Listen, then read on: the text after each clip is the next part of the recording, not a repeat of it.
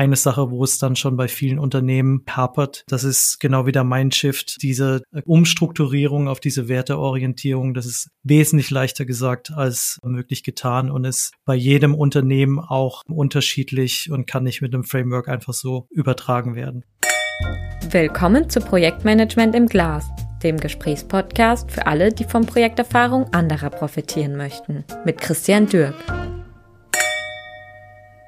Ein herzliches Hallo an alle Hörer und Hörerinnen da draußen. In der heutigen Episode geht es um das Thema die Rolle des PMO in der agilen Welt. Wir wollen uns heute mal Fragen stellen, wie zum Beispiel, braucht man noch ein PMO in der agilen Welt, in der es im Optimalzustand nicht einmal mehr Projekte geben soll? Oder was ist bei einem agilen PMO grundlegend anders im Vergleich zu einem klassischen?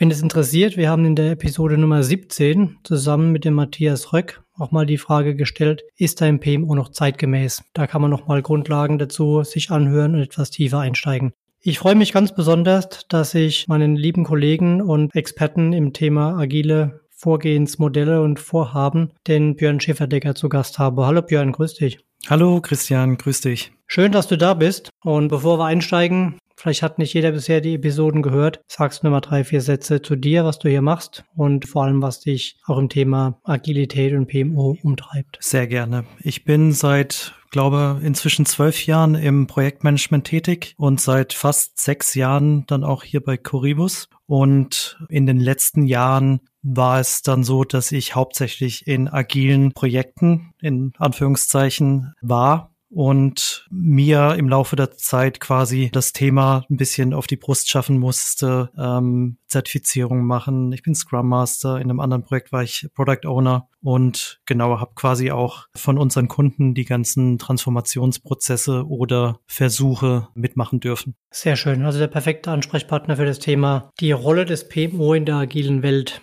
ein Widerspruch in sich? Fragezeichen. Vielleicht starten wir einfach mal mit einer, einer Definition. Ne? Ist ja meistens so ein ganz guter Startpunkt. Genau, ich habe die Definition mal ausgedruckt hier. Von dem PMI gibt es das PM-BOC und das definiert das klassische PMO, also die Definition ist jetzt zehn Jahre alt, als das PMO ist eine zentrale Managementstruktur, die die projektbezogenen Steuerungsprozesse standardisiert und die gemeinsame Nutzung von Ressourcen, Methoden, Tools und Techniken erleichtert. Ich denke, mit Matthias habt ihr auch ein bisschen darüber geredet, dass diese Definition jetzt quasi nicht so zu sehen ist, dass ein PMO in allen Unternehmen gleich ausgeprägt ist. Es gibt so etwas wie beratende PMOs, die Projekte eher so ein bisschen unterstützt, aber es gibt auch welche, die quasi Controlling-Funktionen äh, übernehmen oder tatsächlich operativ in das Projektgeschehen mit eingreifen. Ja, und angefangen auch vom Begriff PMO, ne? Jeder versteht was anderes darunter. Manchmal sind es projektbezogene Themen, manchmal ist es halt ein ganzes Portfolio, was darunter betroffen und subsumiert wird. Also von daher, okay. Das haben wir ausführlich behandelt, ja. Genau. Die nächste Frage, die wir heute auch noch behandeln wollten, war ja, ob das PMO in der agilen Welt überhaupt noch Substanz hat, ob das überhaupt noch eine Existenzberechtigung gibt. Und die Frage ist, glaube ich, nicht in einem Satz zu beantworten, oder wie siehst du das? Nee,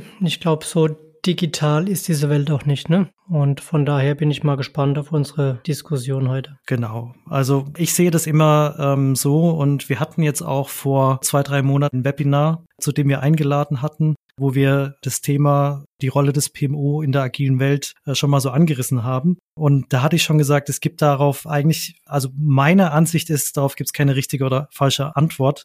Es hängt immer davon ab, wie das PMO dann quasi in einem Unternehmen aufgesetzt ist. Wenn jetzt ein PMO erfahren ist und erwachsen ist und wirklich gute, erfahrene Führungskräfte beinhaltet, dann hat das PMO eigentlich immer einen positiven Effekt für ein Unternehmen. Es kommt natürlich auch darauf an, wie viel Autorität und Durchsetzungskraft ein PMO hat und was für eine Akzeptanz es im Unternehmen hat. Und eben auch, und dafür haben wir auch dieses PMO-Spiel entwickelt, ein PMO sollte immer passgenauer auf das Unternehmen zugeschnitten sein. Wenn das auch nicht der Fall ist, dann kann das PMO sich quasi in einem Unternehmen nicht vollumfänglich entfalten und wirken. Ja, aber das bringt mich gerade auf eine Idee. Ja, vielleicht ähm, nehmen wir einfach den Link zu dem Webinar und packen den Link in die Show Notes hier. Also jeden, der es interessiert, kann sich das Webinar im Real Life angucken und da auch nochmal im Bild und mit Ton sehen, was du da erzählt hast, Björn. Gut, also das heißt, wenn ich ein PMO habe, was eben diese Kriterien erfüllt, die du ja gesagt hast, ne? also Erfahrung, Autorität, Durchsetzungskraft, auch Passgenauigkeit aufs Unternehmen. Dann die Frage erneut, ne?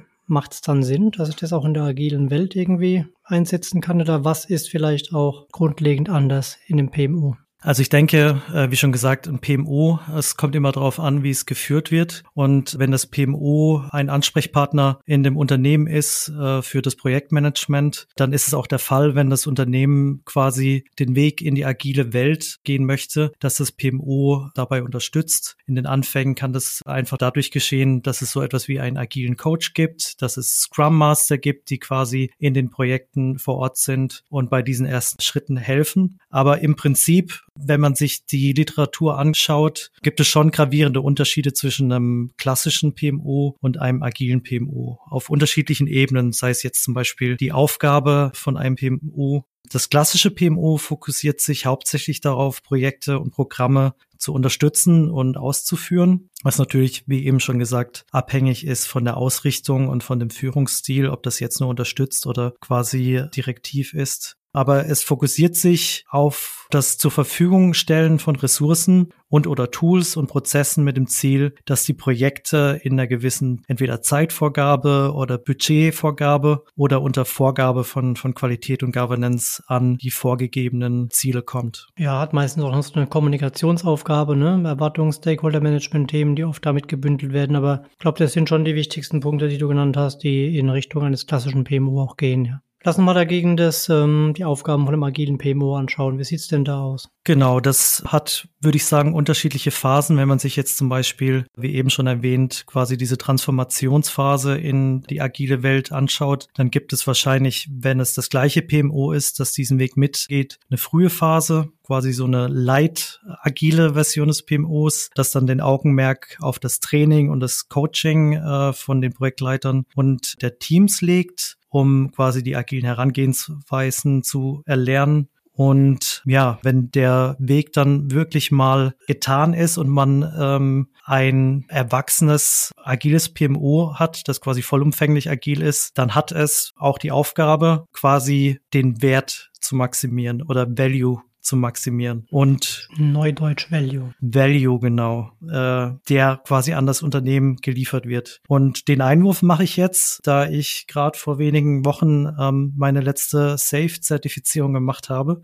Safe benutzt ähm, ja quasi eine neue Art von Terminologie im Vergleich zu der klassischen Welt, wo das agile PMO quasi auch das äh, VMO genannt wird. Also man spricht da nicht mehr von Agile PMO, man spricht da von einem Value Managing Office. Und dort ist der Fokus ein ganz anderes. Man möchte sich nur noch auf Value und Wert fokussieren und möchte den maximieren. Sehr schöner Begriff, ja. Ja, also es ist quasi verantwortlich sicherzustellen, dass die Projekte und die Initiativen den strategischen Zielen übereinstimmen und dann quasi Wettbewerbsvorteile generieren und die Ressourcenallokation optimieren, um den größtmöglichen Return on Invest zu erzielen. Und Wert keine Ahnung, ich habe Wert oder Value so gelernt im Volkswirtschaftsstudium. Wert ist quasi definiert als Bedürfnisbefriedigung oder Wohlfahrt in Relation zu Ressourceneinsatz. Und genau, ich habe jetzt quasi eine große Bedürfnisbefriedigung, wenn quasi ähm, das Bedürfnis an oder die Befriedigung ansteigt bei einem gleichgehaltenen Ressourceneinsatz oder auch andersrum, äh, je weniger der Ressourceneinsatz ist, umso höher ist der Wert mit gleichgehaltenem Bedürfnis. Okay, das heißt, das, das klassische PMO ist eher auf die optimale Projektdurchführung fokussiert, ja und das agile PMO auf die komplette Wertschöpfungskette, auch im Hinblick auf diese Identifizierung, Messung und auch Nachverfolgung von Wertgenerierung. Genau. Ja, mein, das ist so ein bisschen dieses, dieses Zwischenfazit, was wir da jetzt mal kurz haben, aber da direkt mal eine Frage dazu, ja. Ist das nicht auch beim normalen PMO so, wenn ein Projekt gut funktioniert und das Projekt richtig gescoped ist und aufgesetzt ist, dann müsste das ja eigentlich auch Wert generieren, ne? Oder sehe ich da was Falsches?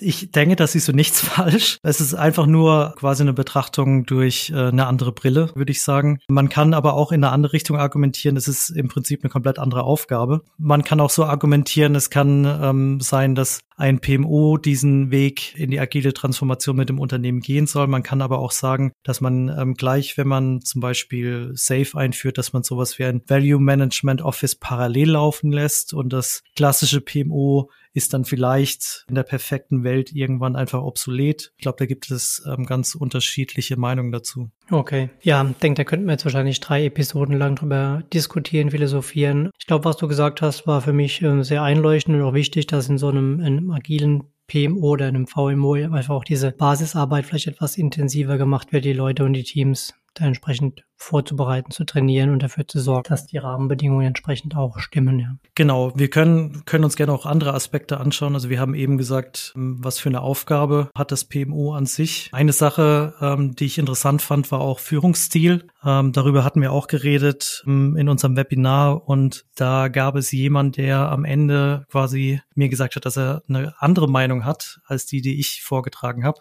Möchte aber erwähnen, es ist auch nicht meine Meinung, die ich hier von mir gebe. Es ist eine Mischung aus dem, was ich aus der Theorie gelernt habe und, und dem, was meine Meinung ist. Ja, und wahrscheinlich auch dem, was du natürlich, sagen wir mal, tagtäglich in der Realität auch siehst, ne? Genau. Ich meine, du, du bist ja sehr viel in Projekten unterwegs, die jetzt weder klassisch ähm, sind noch rein rassig agil, sondern irgendeine Melange aus allen möglichen Dingen und von daher das Ganze, was du hier auch ähm, erzählst, natürlich eine Daseinsberechtigung. Aber lass uns gerne mal auf das Thema Führungsstil mal gucken, ja. Genau, ich glaube, bei dem klassischen PMO ist klar, wir haben ja schon gesagt, es gibt Unterstützende, es gibt Weisende. Jetzt ist es so, dass wir, glaube ich, in einem Webinar gesagt haben, das agile PMO ist auf jeden Fall supportive. Ähm, das ist angelehnt quasi an diesen Servant Leadership Stil. Das ist quasi auch der Führungsstil, der bei den Scrum Mastern quasi gefordert wird. Und Teams benötigen ähm, ja die Autonomie, ihre Prozesse in der Agilität selbst zu formen. Und das PMO wird deshalb als weniger direktiv angesehen. Und die Aufgabe besteht darin,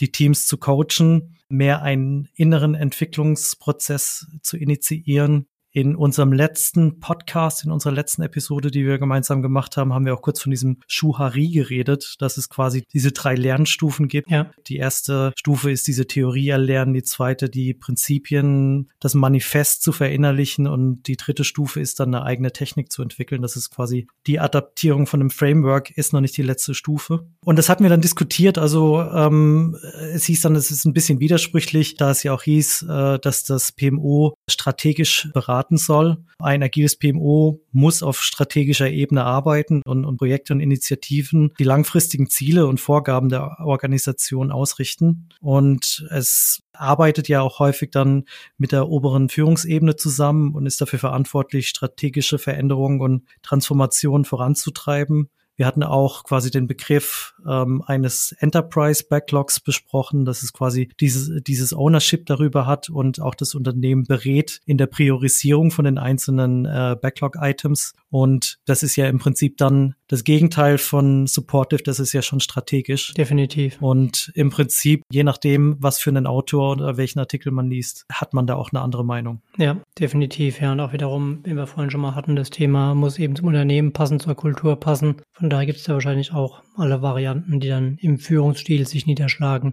Lass uns mal weiter gucken auf so einen, so einen zweiten Aspekt, vielleicht die Projektmethode. Ne? Ja, ich glaube, ähm, beim klassischen PMO ist es relativ klar. Ähm, da haben wir zum Beispiel das Wasserfallmodell besonders wenn es im Vorfeld klare und konstante Anforderungen gibt, wobei auch klassische PMOs heutzutage schon mit agilen Methoden wie Scrum oder Kanban äh, oder mit hybriden Methoden arbeiten. Ein agiles PMO arbeitet aber ähm, ausschließlich mit, mit agilen Methoden und dies dann auch konzernweit. Und dies wird dann auch in den ganzen Großprojekten eingesetzt. Und äh, wenn sie bei Großprojekten eingesetzt werden, ähm, dann meist in Verbindung auch mit diesen Skalierungsframeworks wie SAFe, äh, haben wir schon erwähnt, Scaled Agile Framework. Dann gibt es noch LESS, das ist Large Scale Scrum da wir das PMI zu Beginn schon referenziert haben. Das PI hat ein eigenes Framework entwickelt oder lizenziert. Das ist Disciplined Agile. Das heißt, äh, wenn man jetzt quasi Project Management Professional wird, dann ist es gar nicht der Fall, dass man, äh, was viele denken, auch die Safe-Methode erlernt. Nein, ähm, ganz im Gegenteil. Es gibt quasi ein Disciplined Agile, das eher ein Konkurrenzprodukt äh, des PMI ist. Ja, mein, das ist ja ein Punkt, da geben sich die großen Anbieter natürlich auch nicht die Blöße, da nicht lieferfähig zu sein in dem ganzen Umfeld der Agilisierung von Unternehmen, ja. Und von daher musste natürlich auch das PMI dann entsprechend da was eigenes machen. Ne? Und ich weiß nicht, wie viele Frameworks es gibt. Ich kenne noch Nexus, aber ich glaube, es gibt inzwischen ein paar Dutzend. Ja, aber auch da, ne, Björn, ich glaube, wenn man sich als Unternehmen, als Projekt, als Vorhaben haben, da einfach mal ein bisschen mit beschäftigt mit diesen verschiedenen Themen und dann jetzt auch nicht so akademisch, sondern wirklich mal sehr pragmatisch ein bisschen mappt, was zum Unternehmen passt und sich von verschiedenen Frameworks so ein paar Elemente rauspickt, mit ein paar sinnvollen Basics verknüpft aus der agilen Welt, ja, die man in der Regel auch in Scrum findet, ja. Dann hat man da, glaube ich, ein relativ schnell ein gut getailtes Vorgehensmodell, ne? Das ist auf der einen Seite richtig, auf der anderen Seite ähm, diese ganzen Skalierungsframeworks gibt es ja eigentlich nur, weil Großunternehmen oder Großprojekte versucht haben, Scrum allein zu adaptieren und dann quasi mit dem Komplexitätsgrad des Projektes oder von dem Unternehmen nicht zurechtgekommen ist. Diese Frameworks sind ja eigentlich nur ein Versuch, agile Methoden in ein Framework zu packen, damit man quasi mit den Kommunikationsproblemen und mit dem Problem der Zusammenarbeit von den einzelnen Teams zurechtkommt. Dann zum Beispiel Beispiel in Safe hat man dann ähm, alle zwölf Wochen zwei Tage dieses PI-Planning, wo alle Teams zusammen in einem Raum sitzen und man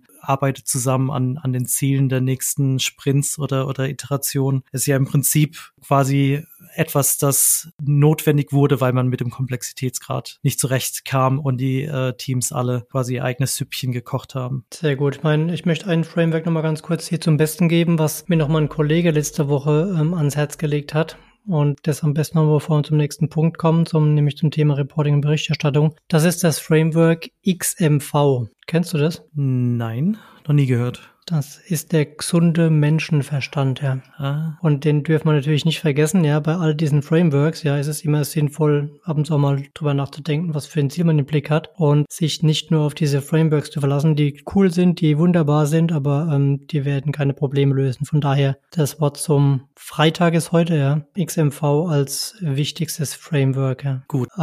Dann lass uns mal. Danke dir für diesen Tipp. Ja, lass uns mal weitergehen zum Thema Reporting und Berichterstattung. Einfach mal im Abgleich Bereich dann auch klassisches PMO, agiles PMO. Ja, ähm, hier gibt es auch einen großen Unterschied. Die klassischen PMOs helfen äh, bei dem Reporting und bei der Berichterstattung beispielsweise mit Tasks und Aktivitätennachverfolgung oder mit Gantt-Charts, die quasi auf einer Timeline aufbauend auch die Abhängigkeiten darstellen und mit der kritischen Pfadmethode arbeiten. Dann gibt's natürlich Budget- und Kostenreporting, ganz klassisch, auch Ressourceneinsatz. Es gibt ein Risk-Register, es gibt den Projekt äh, Milestone-Verfolgung kennen wir, glaube ich, alle. Bei dem agilen PMO ist es so, dass die Berichterstattung eher, wie soll ich sagen, Outcome fokussiert ist, statt Output fokussiert. Das ist auf jeden Fall das, was ich gestern noch in der Literatur gelesen habe. Ähm, was aber auch klar ist, ist ähm, der Schwerpunkt ist mehr auf Value Delivery und die Erreichung von Business Objectives. Jeder, der mal in einem agilen, in Anführungszeichen, Projekt oder Team gearbeitet hat, kennt Kennzahlen wie Velocity, kennt die Burndown Charts, das heißt, die Velocity zeigt, äh, wie viel Arbeit von einem Team in einem gewissen Zyklus getan werden kann. Und jetzt betrachten ja, wenn man eine Iteration betrachtet, ein Burndown zeigt die verbleibende Arbeit dann noch im, im Laufe der Zeit. Dann gibt es Backlog Metrics, die sind ganz simpel, Anzahl von User Stories äh, und deren Status zum Beispiel. Sowas wie Story Points, wobei ich dann auch immer denke, wir kriegen doch immer gesagt, dass die Story Points der einzelnen Teams nicht miteinander zu vergleichen sind. Ja, wo, wozu führen wir das dann hier jetzt bei dem Reporting auf? Ich meine, eine der, eine der wichtigen Dinge von dem PMO ist ja, dass es quasi über alle Projekte hinweg ein Reporting macht und quasi mit Vorgaben quasi die Projekte miteinander vergleichbar macht. Und ähm, deshalb ist Story Points für mich jetzt kein Argument hier auch Cycle Time und Lead Time. Da kann man ein Softwareprojekt nicht mit dem anderen vergleichen. Und dann auch ähm, Dinge wie Customer Satisfaction oder sonstige Dinge. Ich meine, man redet hier auf der einen Seite von qualitativen, auf der anderen von quantitativen Metriken. Ähm, Risk Management, da gibt es dieses Kreuz, dieses Roam, Resolve, Own, Accept and Mitigate was jeder kennt, der schon mal mit Safe gearbeitet hat und in einem Inspect and Adapt äh, Workshop schon mal war. Und es gibt natürlich auch ganz viele Metrics, die auf kontinuierliche Verbesserung ausgerichtet sind. Mit der Grundlage der Retrospektiven. Man zählt, wie viel Action-Items aus Retrospektiven ähm, herauskommen und dann auch wirklich umgesetzt werden. Ja, aber für mich, wenn ich das höre, ich denke dann immer, wenn ich ein Stakeholder wäre, dann würde ich sagen, ja, klingt gut, macht Sinn, aber vielleicht dann für euch in eurer Welt, in eurem Projekt, ja, aber ich möchte trotzdem on top die klassischen Zahlen haben. Also mich, für mich zählt immer noch das Budget, für mich zählen immer noch Milestones. Deshalb ist für mich ein schwieriges Thema, weil für mich sind diese zwei Arten von Berichterstattung, also das eine ersetzt das andere nicht. Ja, definitiv bin ich bei dir und in der Realität gibt es, wie vorhin schon mal gesagt, auch oft diese Kombination aus diesen verschiedenen Ideenwelten und je nachdem, wen du auch im Management als Stakeholder hast, ist das mit Sicherheit eine sehr verbreitete Anforderung, die es da gibt, ja. Wenn Ihnen gefällt, was Sie hören, dann hinterlassen Sie gerne eine Bewertung auf Apple Podcast und abonnieren Sie Projektmanagement im Glas. Vielen Dank für Ihre Unterstützung. Björn, lass uns mal gucken auf so eine Kernfrage. Ne? Worauf muss denn ein agiles PMO seinen Fokus legen, um ein Unternehmen in der agilen Transformation erfolgreich zu unterstützen? Wenn das jemand interessiert, in unserem Webinar haben wir quasi die Langfassung mit zwölf oder 14 Punkten, die wir erörtert haben. Vielleicht wollen wir einfach mal die wichtigsten nochmal äh, wiederholen. Pack doch mal die sieben, sechs, sieben wichtigsten mal mal zusammen, ja. Also ganz wichtig äh, und immer propagiert von allen agilen Frameworks. Es ist wichtig, dass es in einem Unternehmen einen Mindshift gibt und das PMO kann dabei unterstützen, diesen Mindshift in dem Unternehmen durchzuführen. Also eine Organisation äh, durchläuft während dieser Transformation einen bedeutenden Wandel, was Kultur, Prozesse, Praktiken und Denkweisen angeht und muss eben auch diese agilen Prinzipien und, und Praktiken adaptieren. Genau, und PMOs sollten eben diesen Prozess unterstützen, unter anderem bei der Bildung von crossfunktionalen und selbstorganisierten Teams, die äh, befugt sind, Entscheidungen selbst zu treffen, ihre Arbeit eigenständig zu planen und dem Kunden einen Mehrwert zu bieten, quasi durch Trainings, durch Coaching etc. Ja, hört sich erstmal logisch und sinnvoll an. In der Praxis ist es so, wir haben da letzten Jahre immer wieder auch Projekte zugemacht, dass das natürlich erst über die Zeit auch entsteht. Ne? Also du kannst nicht sagen, ich mache jetzt zwei Schulungen, habe ein Mindshift, ja. Das ist noch häufig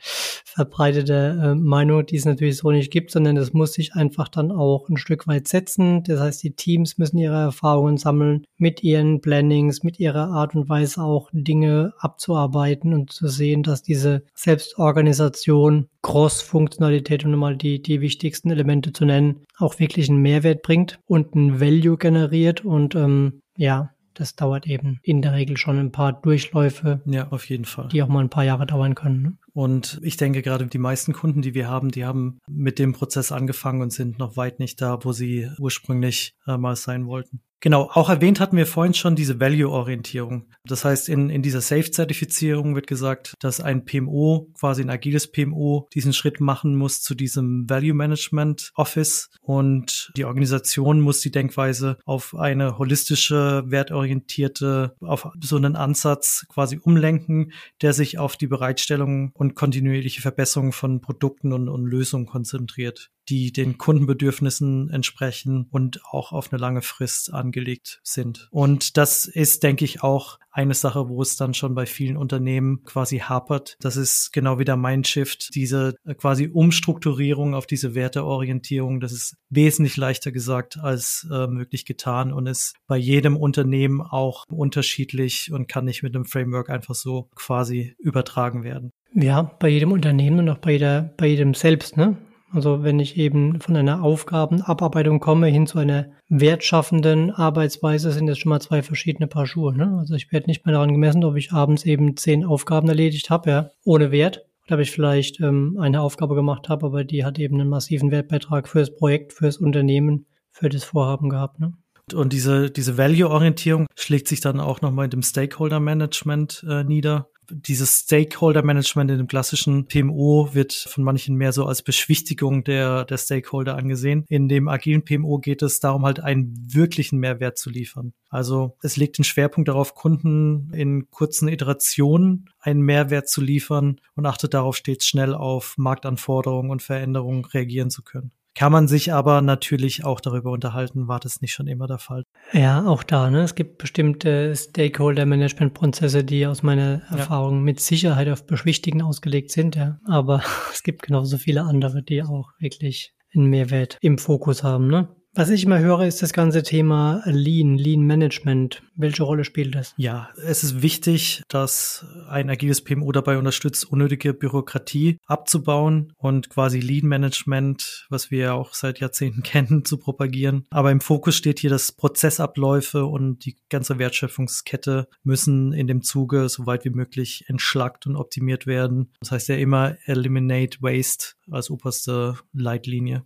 Ja, wahrscheinlich ähm, ein Punkt, der, der dann einfach im System auch mit, mit in diesem Mindshift mitgemacht werden muss. Ne? Dass man auch ständig eben die Sachen, die man, die man eh in der Hand hat, nochmal hinterfragt und das nicht erst zu einem Zeitpunkt X auch macht, wenn es mal wieder Zeit ist, die Prozesse zu optimieren. Ne? Ich nehme an, ähm, Björn, das Thema Kommunikation spielt auch eine große Rolle. Auf jeden Fall eben schon erwähnt, dass ähm, wir in diesen iterativen Entwicklungszyklen arbeiten, bei denen die Arbeit immer in inkrementellen Phasen erledigt wird, um so schnell wie möglich ein Feedback ähm, einfließen lassen zu können und das Produkt zu verbessern. Quasi, das ist, worauf der Erfolg von, von Scrum quasi aufgebaut ist und sicherstellt, dass man quasi, wie heißt es so schön, fail fast, so schnell wie möglich scheitert. Ja, finde ich gut, ja. Und ich meine, es gibt viele Elemente, die auch damit mitkommen, ja, die dazu führen, dass einfach auch die Kommunikation, die Feedback Loops in auch normalen Projekten, hybriden Projekten deutlich verbessert werden. Ne? Ja. Sehr schön. Was wir jetzt noch nicht hatten, ich bin gespannt, ob das zu deinen Top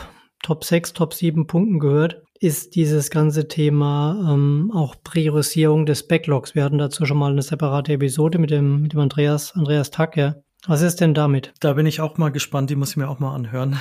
Dadurch, dass ich jetzt gerade diese äh, Safe-Schulung hatte, ist es natürlich ganz weit oben und auch wichtig für die strategische Ausrichtung. Die agilen PMOs oder VMOs führen unternehmensweite Themen Backlogs und darauf aufbauend gibt es mehrere Ebenen von Backlogs, angefangen beim, also aufbauen auf dem Enterprise Backlog, dann wird das heruntergebrochen auf das Portfolio Backlog, das Program Backlog, Team Backlogs und je nach Ebene beinhalten die eben dann quasi Epics, Capabilities, Features, dann Stories, die man unterteilen kann in, in User Stories und Enablers oder eben Tasks, je nachdem, wie man sie denn pflegt. Ja, also ein sehr, sehr wichtiges Thema. Vorschlag, hört ihr mal diese, diese Priorisierung nochmal an vom Andreas. Der hat da sehr, mir hat jetzt vor kurzem ein, ein Kunde gesagt, es war eine sehr gehaltvolle Episode, ja. Jeder, der Andreas kennt, der kann sich ungefähr vorstellen, was das bedeutet, ja. Lass uns da nochmal reinhören. Auch die wird mir vielleicht nochmal mit in die Show Notes verlinken. Ich habe jetzt sechs Stück gezählt. Du hast mir vorhin gesagt, es gibt Top 7. Was ist dein siebter Punkt, Björn?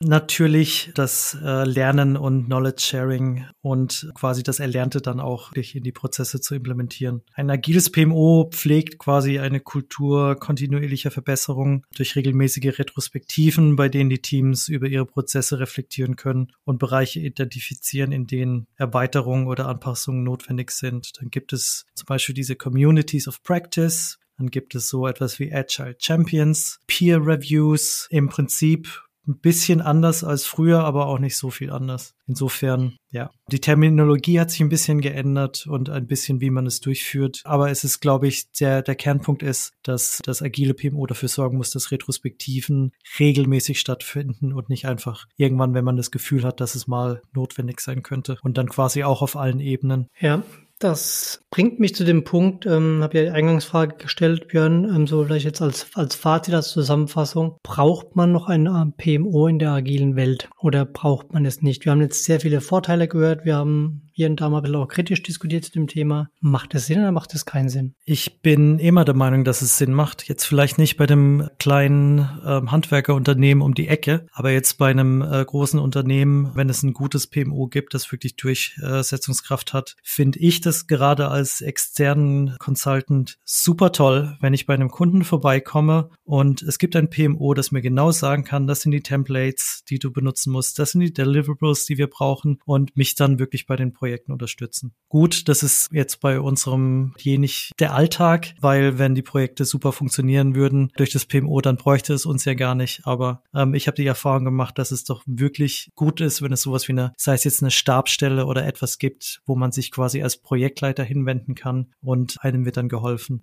Für mich eigentlich unerlässlich. Ja, und das macht jetzt auch nicht nur Sinn für, für Großunternehmen, sondern auch für, für jeden Mittelständler, für jeden größeren Mittelständler, der sich ernsthaft mit diesen Aspekten beschäftigt und da entsprechend auch Projekte voranbringen möchte. Björn, vielen Dank für diese für diese Insights heute und äh, dass du dir die Zeit genommen hast, unseren Hörerinnen und Hörern da mal Einblicke zu gewähren. Sehr gerne. Ich, ich hoffe, dass es den Hörern auch einigermaßen gefallen hat und dass es sie weitergebracht hat. Und ich glaube, äh, Sinn und Zweck von diesem Podcast ist es ja auch so ein bisschen am Zahn der Zeit zu bleiben. Und ja, wir können jetzt halt nicht sagen, so oder so ist es, aber ich glaube, es ist doch spannend zu sehen, wie die Entwicklung gerade ist in den, in den letzten Jahren. Da hat sich doch einiges getan. Definitiv, ja. Und es wird auch weiterhin so bleiben. Deswegen bleiben wir auch am Ball und versuchen versuchen, diesen Zahn der Zeit auch zu bedienen. Wem das jetzt zu schnell ging, ähm, wir packen die wichtigsten Aspekte nochmal in die Show Notes rein, genauso wie vielleicht die Verlinkung zu den beiden angesprochenen Episoden und zu dem Webinar mit dir, Björn. Und ähm, ansonsten bleibt mir nur zu sagen, vielen Dank, dass Sie eingeschaltet haben und uns zugehört haben. Wir hoffen, dass Sie in der heutigen Episode wieder was mitnehmen konnten, dass Sie die genießen konnten und freuen uns darauf, Sie beim nächsten Mal wieder begrüßen zu dürfen. Wenn Sie Feedback oder Fragen haben, zögern Sie nicht, uns zu kontaktieren. Dazu senden Sie uns einfach eine E-Mail an podcast.corivus.de. Bis dahin wünschen wir Ihnen alles Gute und viel Erfolg bei Ihren Projekten, agilen Vorhaben, allem Hybriden, was es gibt. Und machen Sie es gut. Bis zum nächsten Mal, wenn es wieder heißt Projektmanagement im Glas. Tschüss. Der Podcast wurde Ihnen präsentiert von Corivus. Wir drehen Projekte. Danke fürs Reinhören. Vereinbaren Sie gerne ein unverbindliches Beratungsgespräch, um gemeinsam herauszufinden, wo und wie wir Sie bei Ihren Projekten und Vorhaben unterstützen können. Kontaktinformationen, weitere Infos und Links finden Sie in den Show Notes.